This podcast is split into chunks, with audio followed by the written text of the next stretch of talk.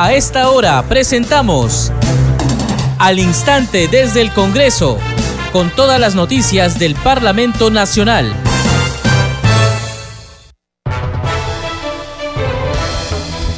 Amigos, ¿cómo están? Bienvenidos a Congreso Radio. A esta hora empezamos al instante desde el Congreso. Les acompaña en la conducción Perla Villanueva, en los controles Franco Roldán. A continuación conozcamos los titulares.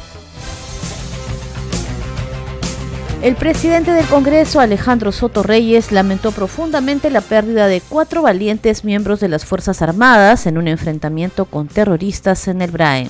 A través de sus redes sociales expresó también sus condolencias a sus familiares y amigos. Destacó el compromiso de los valerosos miembros del ejército peruano con la seguridad de nuestra nación. La Subcomisión de Acusaciones Constitucionales aprobó que este 15 de septiembre se realice la audiencia de la denuncia constitucional formulada por la congresista Marta Moyano Delgado de Fuerza Popular contra la parlamentaria María del Pilar Cordero Jontay no agrupada por presunta infracción constitucional y delito de concusión tipificado en el Código Penal. Fue en la sesión en la que se declaró instalado este importante grupo de trabajo para el periodo anual de sesiones 2023-2024. Luego, la Subcomisión de Acusaciones Constitucionales aprobó las propuestas de delegación y redelegación para hacerse cargo de las investigaciones y presentar el informe correspondiente de denuncias constitucionales. En una sesión extraordinaria de la Comisión de Ciencia, Innovación y Tecnología del Congreso, se aprobó el plan de trabajo para el periodo 2023-2024.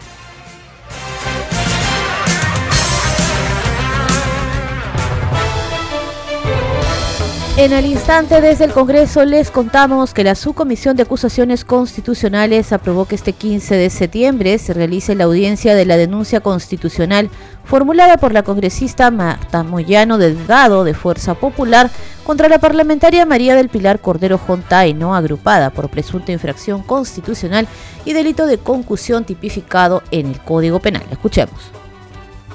Estimados colegas, como segundo punto de la orden del día tenemos lo siguiente. La propuesta de fecha y hora para la audiencia relacionada con la denuncia constitucional 359 formulada por la congresista señora Marta Lupe Moyano Delgado contra la congresista señora María del Pilar Cordero Yontay por la presunta infracción constitucional a los artículos 1, 2, inciso 15, 22, 23, 38 y 45 de la Constitución Política del Perú y la presunta comisión del delito de concusión tipificado en el artículo 382 del Código Penal.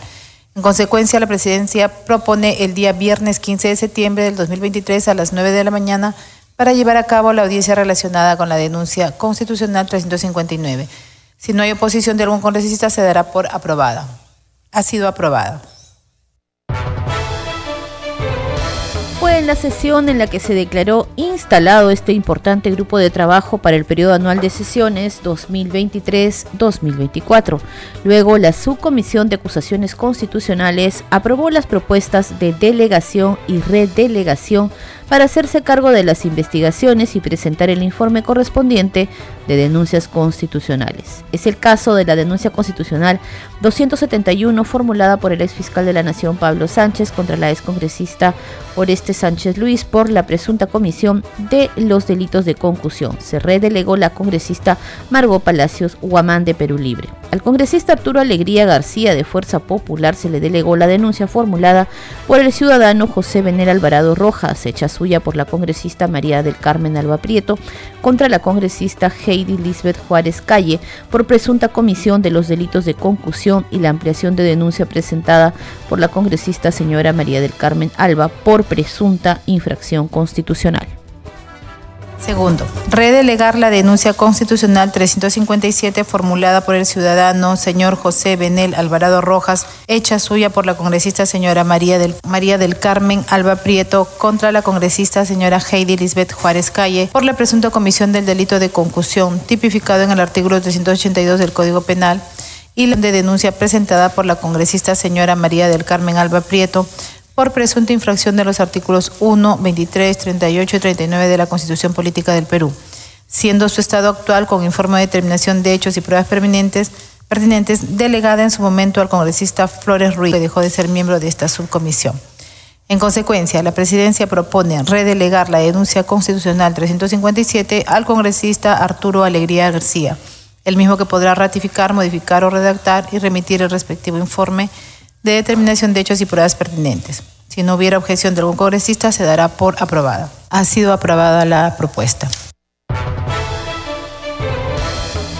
En tanto, la congresista Edith Julón Irigoyen de Alianza para el Progreso aceptó, en lugar del congresista Segundo Montalvo Cubas de Perú Libre, quien declinó la delegación de la denuncia constitucional 362, hecha suya por la congresista Kira Alcarraz Agüero contra la congresista Katy Ugarte Mamani por la presunta infracción constitucional y por el presunto delito de concusión.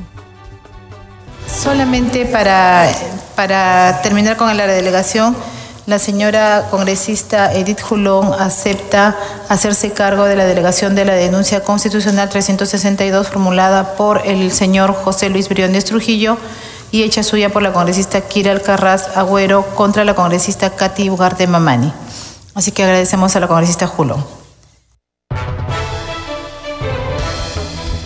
Por su parte, la congresista Elizabeth Medina Hermosilla del Bloque Magisterial de Concertación Nacional fue encargada para la denuncia constitucional 363 formulada por el ciudadano José Luis Briones Trujillo, hecha suya por la congresista Kira Alcarraz Agüero contra la congresista Magali Ruiz Rodríguez por la presunta infracción constitucional y por el presunto delito de concusión. Finalmente fue aprobada la delegación al congresista Juan Carlos Lizar Saburo de Fuerza Popular de la denuncia constitucional 364, formulada por el ciudadano José Luis Briones Trujillo, hecha suya por la congresista Kira Alcarraz contra la congresista María Cuña Peralta por la presunta infracción constitucional por el delito de concusión.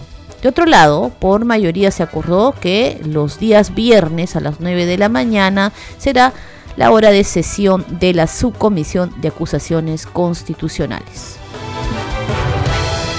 Seguimos con más información. Les contamos ahora que el presidente del Congreso, Alejandro Soto Reyes, lamentó la pérdida de cuatro valientes miembros de las Fuerzas Armadas en un enfrentamiento con terroristas en el Braem fue a través de sus redes sociales, en donde también expresó sus condolencias a los familiares y amigos. Destacó el compromiso de los valerosos miembros del ejército peruano con la seguridad de nuestra nación. Esto luego que el Comando Conjunto de las Fuerzas Armadas emitiera un comunicado eh, poniendo de conocimiento a la opinión pública que la madrugada de hoy 4 de septiembre del 2023 una patrulla de las fuerzas del orden que se encontraba realizando acciones de control territorial en el Brain sostuvo un enfrentamiento con una columna terrorista en el distrito de Putis en la provincia de Huanta en el departamento de Ayacucho.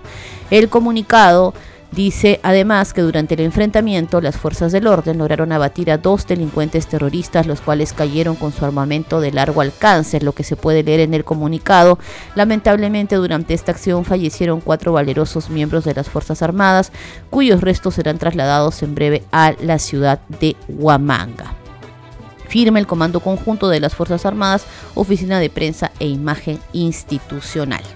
Seguimos con más información del trabajo en el Parlamento Nacional. Estás escuchando al instante desde el Congreso a través de Congreso Radio.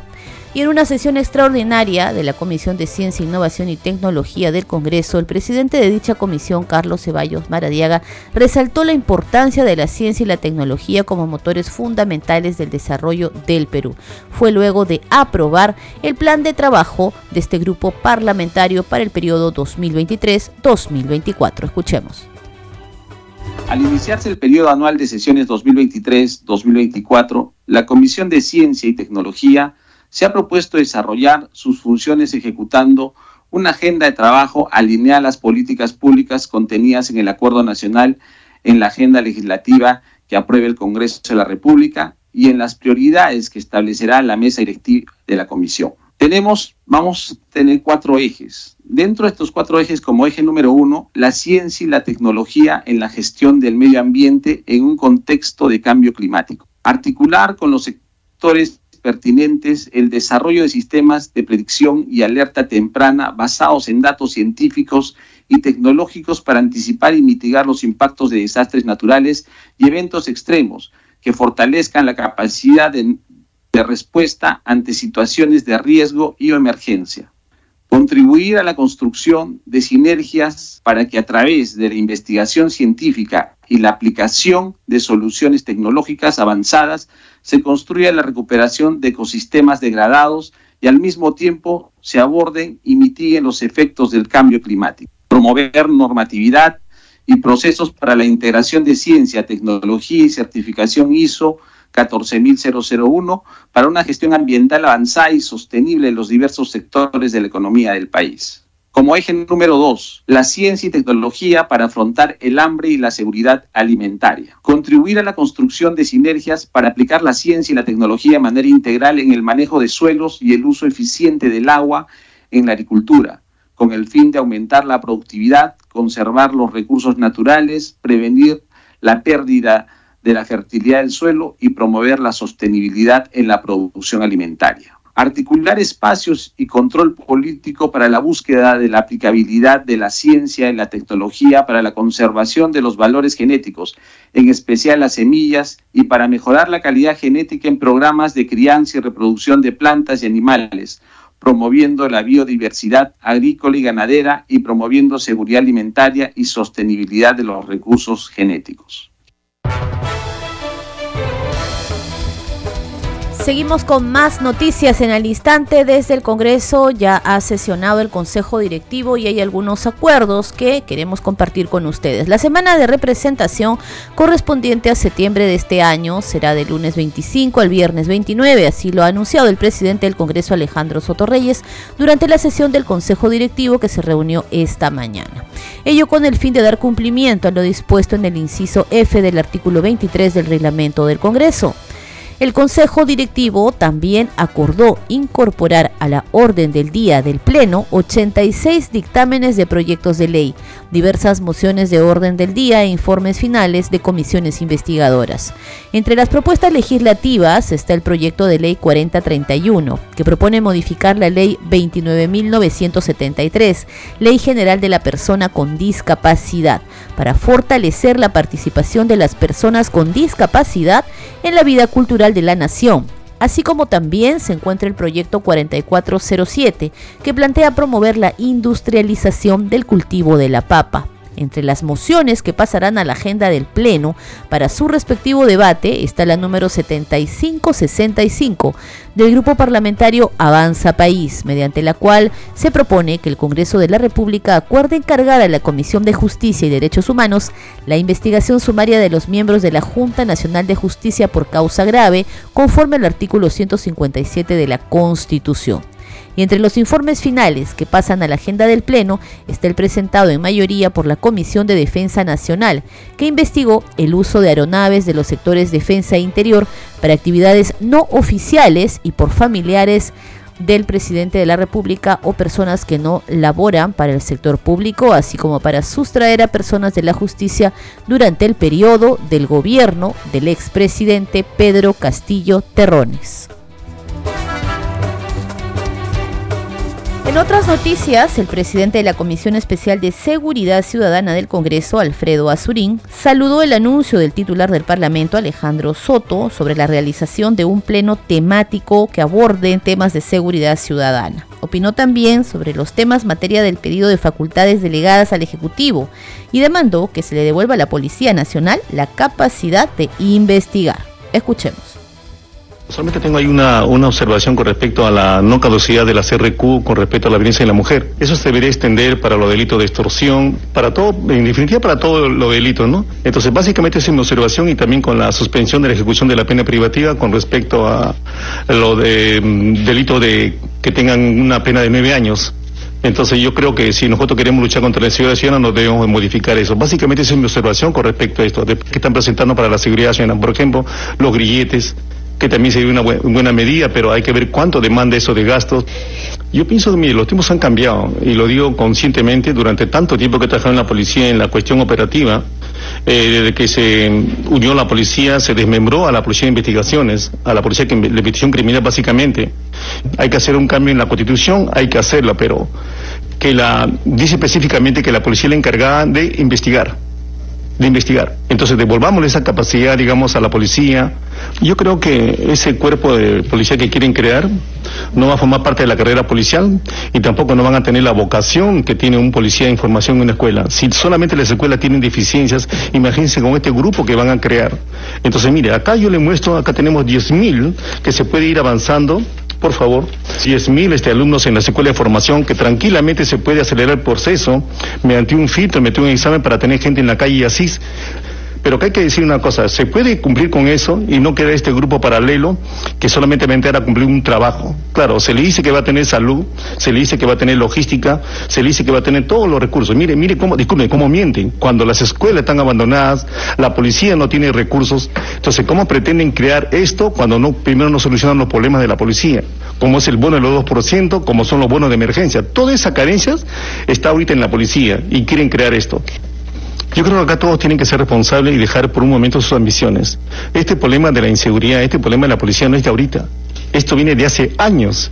Y ahora lo que salen los, los altos oficiales en retiro, que salen como expertos en seguridad ciudadana, ellos sabían del problema sino que nadie lo afrontaba porque cuando uno llega arriba ya no quiere combatir, no quiere, digamos, luchar contra esta, todo este manejo, digamos, perverso de las directivas de la corrupción en los ascensos. Esto es una cosa que ha estado sucediendo toda la vida en la policía. También con Castillo se, esto se ya eh, se degeneró y cayó totalmente la, la, policía.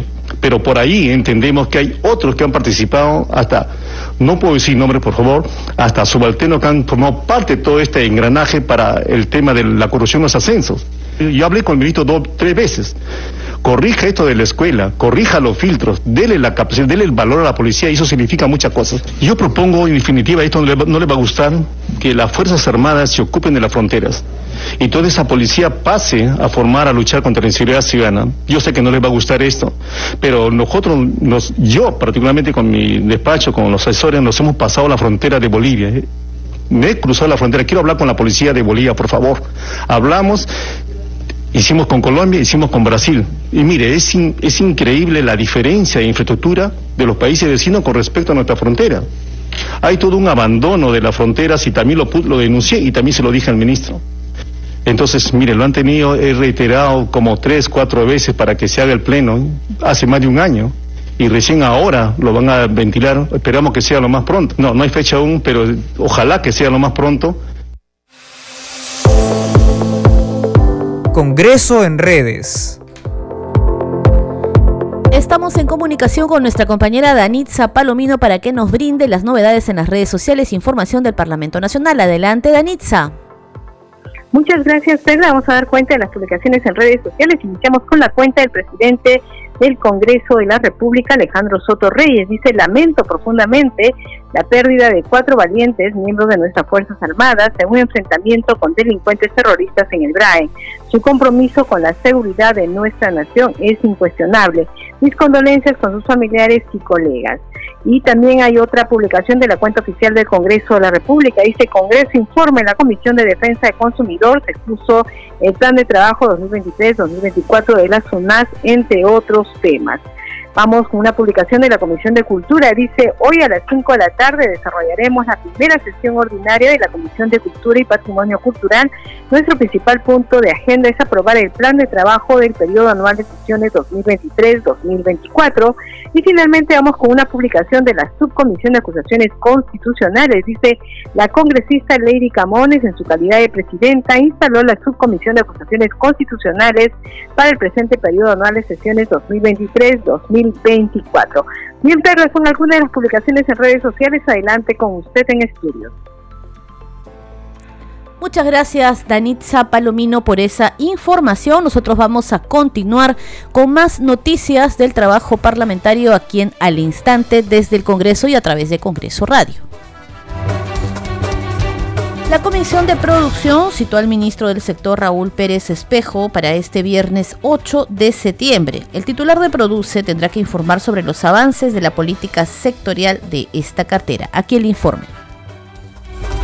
El ministro de la Producción, Raúl Pérez Espejo, se presentará el próximo viernes 8 de septiembre ante la Comisión de Producción. La comisión también aprobó el plan de trabajo para el periodo anual de sesiones 2023-2024.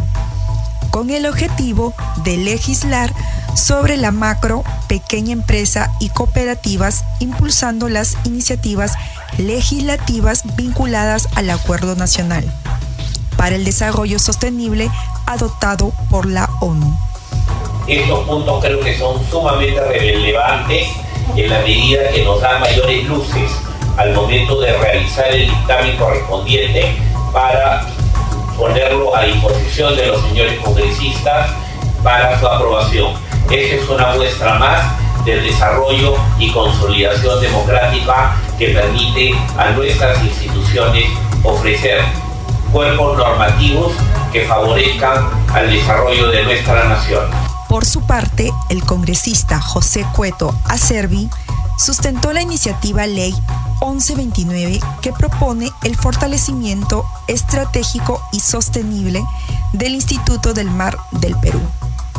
Las modificaciones propuestas en el proyecto son aparentemente simples, pero tienen una importancia específica relacionada a, actualizar aspectos concretos que buscan adoptar un mejor aprovechamiento técnico y científico de la entidad de alguna forma necesario después de casi seis décadas de insistencias.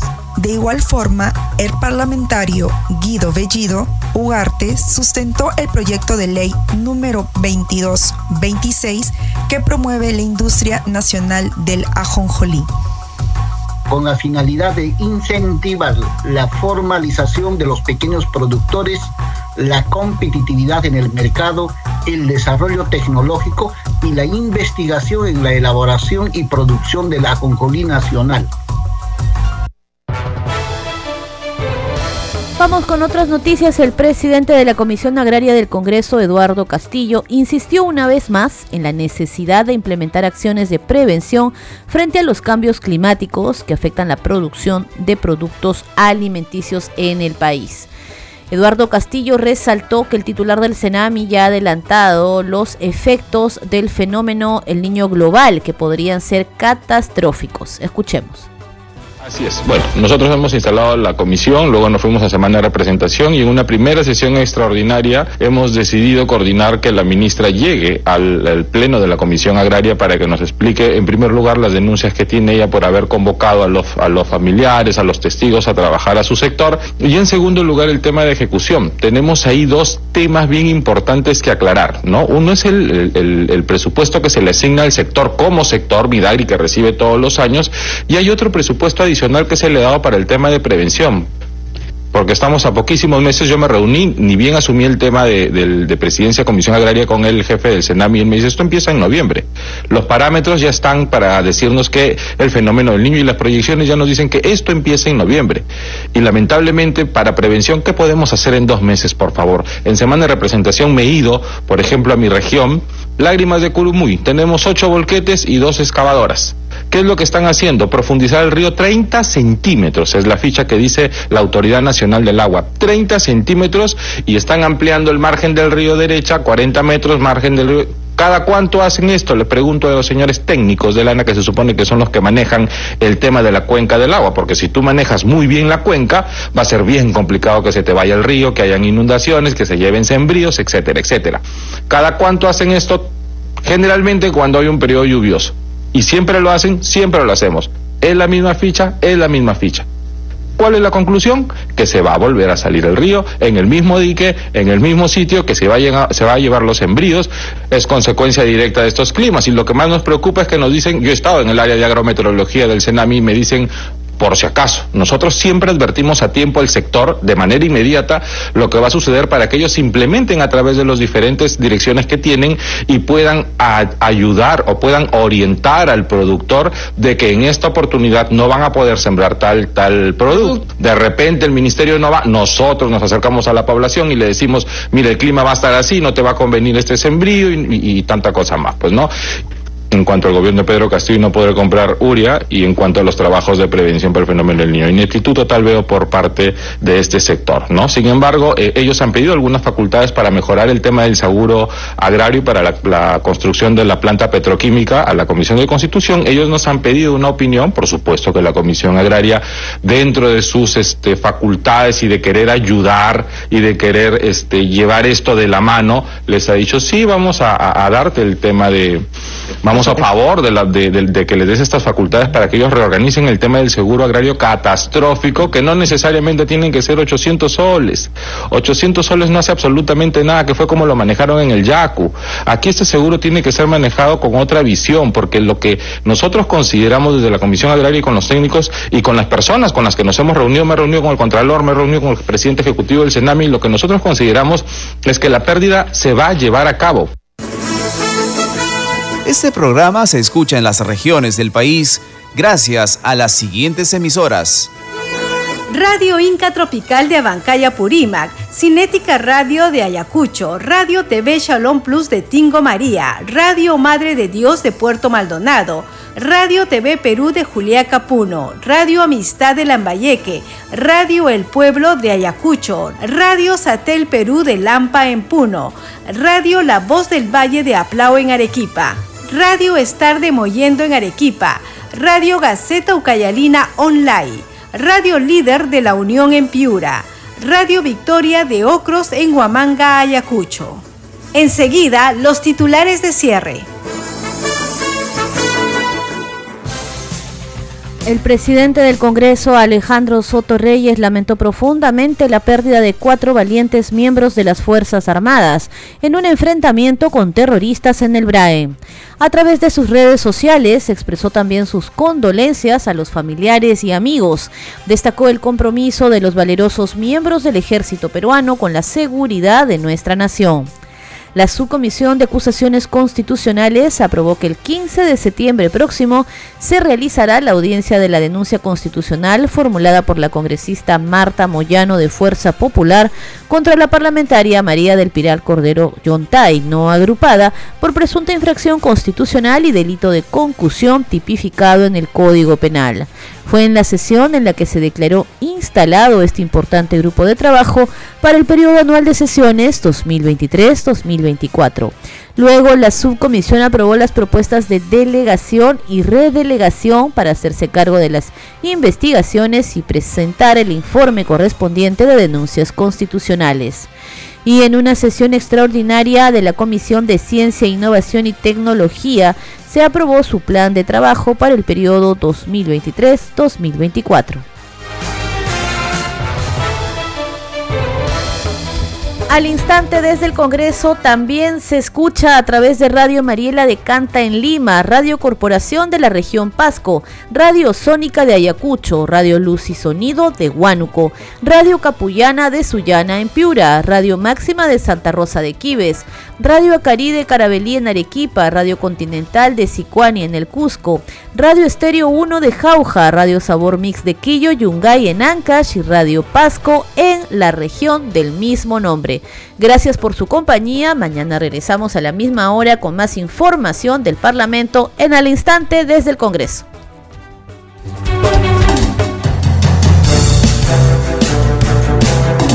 Hasta aquí, al instante desde el Congreso, con todas las noticias del Parlamento Nacional.